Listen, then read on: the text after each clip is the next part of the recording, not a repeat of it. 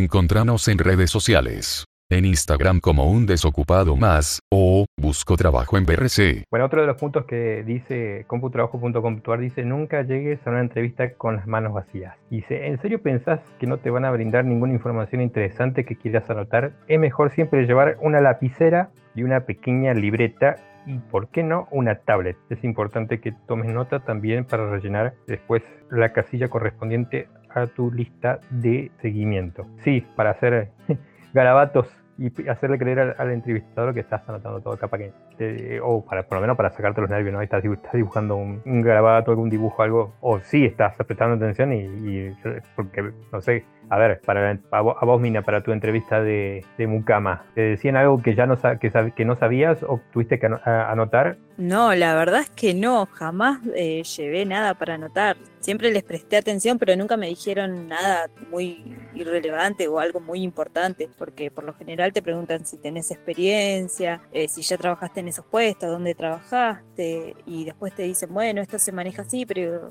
es como yo siempre digo, después te mandan con otra persona, entonces no es que vas así.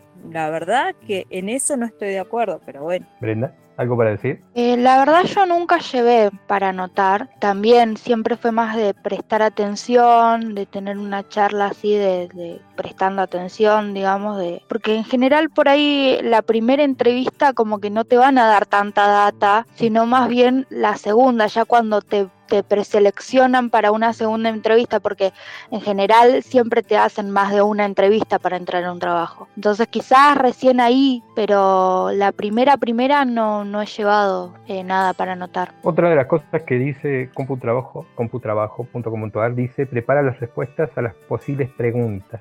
Hay un sinfín de preguntas que te puede realizar el entrevistador, una más habitual y otra más raras. Revisa el artículo cómo responder, debe ser que tiene que entrar ahí, a las habituales. Para las raras, busca siempre la solución más sencilla. Que te pueden ir? ¿Cómo, qué te irán a preguntar, no? Que, que te suele parecer raro a una, a una, entrevista. Si fueras un animal acuático, eh, acá hay preguntas raras. Vamos a utilizarlas a ustedes dos para ver si quieren responder. Dice, seleccione pregunta y respuesta para reparar la entrevista. Bueno, capaz que le preguntaron a ustedes, háblenme sobre vos. Dice, hablame sobre vos. Tienes, tenés que ser capaz de resumir en 5 o 10 minutos a lo sumo los hitos más importantes de tu carrera profesional. Imagínate, uy, ustedes cuando quieran eh, interrumpanme, eh, pero eso sería más o menos una de las preguntas. Hablar de uno mismo y tiene que resumir en 5 o 10 minutos.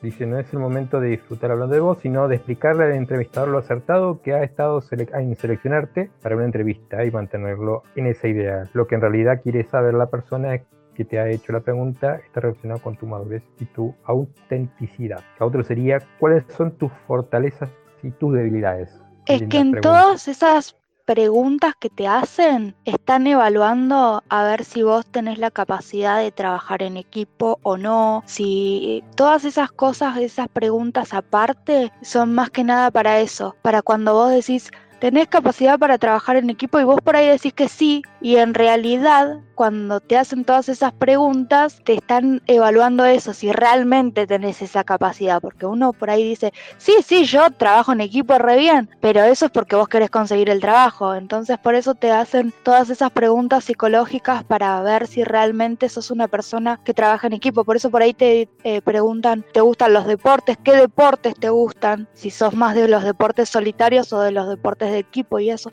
Entonces, todo eso te están evaluando. Dice que al responder sobre tus fortalezas o debilidades debes elegir no más de tres y explicar en acción en la que gracias a ellos saliste adelante. En el caso de la debilidad deberás explicar como la que contrarrestas. Por favor, no digas que son que sos demasiado perfeccionista, buscando una característica con dos caras. Dice, los entrevistadores están aburridos de escuchar esta respuesta.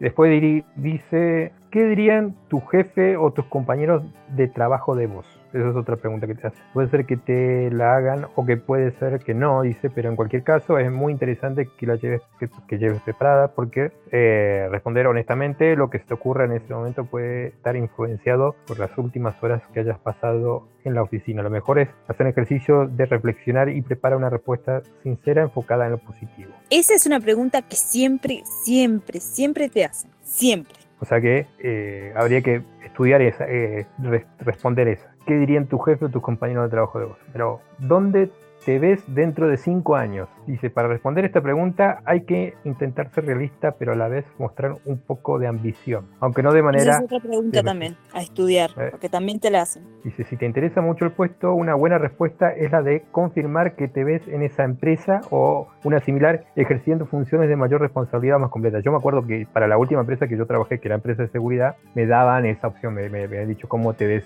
no sé, yo le tiré como que me veo trabajando 10 años, no, no llegué ni a los 10 años, creo que 8 años estuve en esa empresa de seguridad. Me veía trabajando 10 años, ¿no? Porque yo también me había impuesto una meta de trabajar 10 años, obviamente que después se desbarrancó y no pude cumplir la, el objetivo, pero no fue por culpa mía. Contame un ejemplo de una situación complicada que hayas vivido y cómo la resolviste. Sí, ¿quién quería hablar? A mí me habían preguntado una vez eso de, de, de las de haber vivido por ahí una situación difícil y cómo la había resuelto. Y esa también te la tenés que estudiar porque muchas veces te la preguntan. Mira vos, contame un ejemplo de una situación complicada que hayas vivido, cómo la resolviste, dice. Con esta pregunta se pretende medir la reacción del candidato ante circunstancias difíciles. Para responder, utiliza el método STAR, dice, situaciones, tarea, acción y resultado. Define una situación, qué tareas afectaba, qué acciones tomaste y qué resultados obtuviste. En tu carrera profesional no has tenido la experiencia de enfrentarte a una situación difícil, lo mejor es que se lo digas al entrevistador y expliques tu experiencia ante una situación similar en otros aspectos de tu vida. Mira vos, no sabía esa, pero bueno, sí, está bueno saberlo de esa de estar situaciones, tarea, acción y resultados. ¿Qué podrías contarme acerca de nuestra compañía? Uh, eso está bueno, dice. Jamás te presente a una entrevista sin haber estudiado bien a fondo la compañía que te va a entrevistar, tal y como aconsejamos. pues, Esa es otra que también te preguntan, ¿eh? Esa es otra, sí. Bien, dice, el primer lugar en donde tenés que mirar es la página de tu empresa. Allí obtendrás información sobre la fuerza de la marca empleadora de la compañía y lo que opinan las personas que trabajan o han trabajado en la compañía. Es importante que investigues punto a punto la compañía por dos motivos. Uno, para ver si te interesa trabajar en ella y en segundo lugar, porque con esta pregunta lo que quieren averiguar es cuánto interés tenés en las cosas que para vos deberían ser importantes. Está bueno saber eso. ¿Qué sería? ¿Qué podrías contarme acerca de nuestra compañía?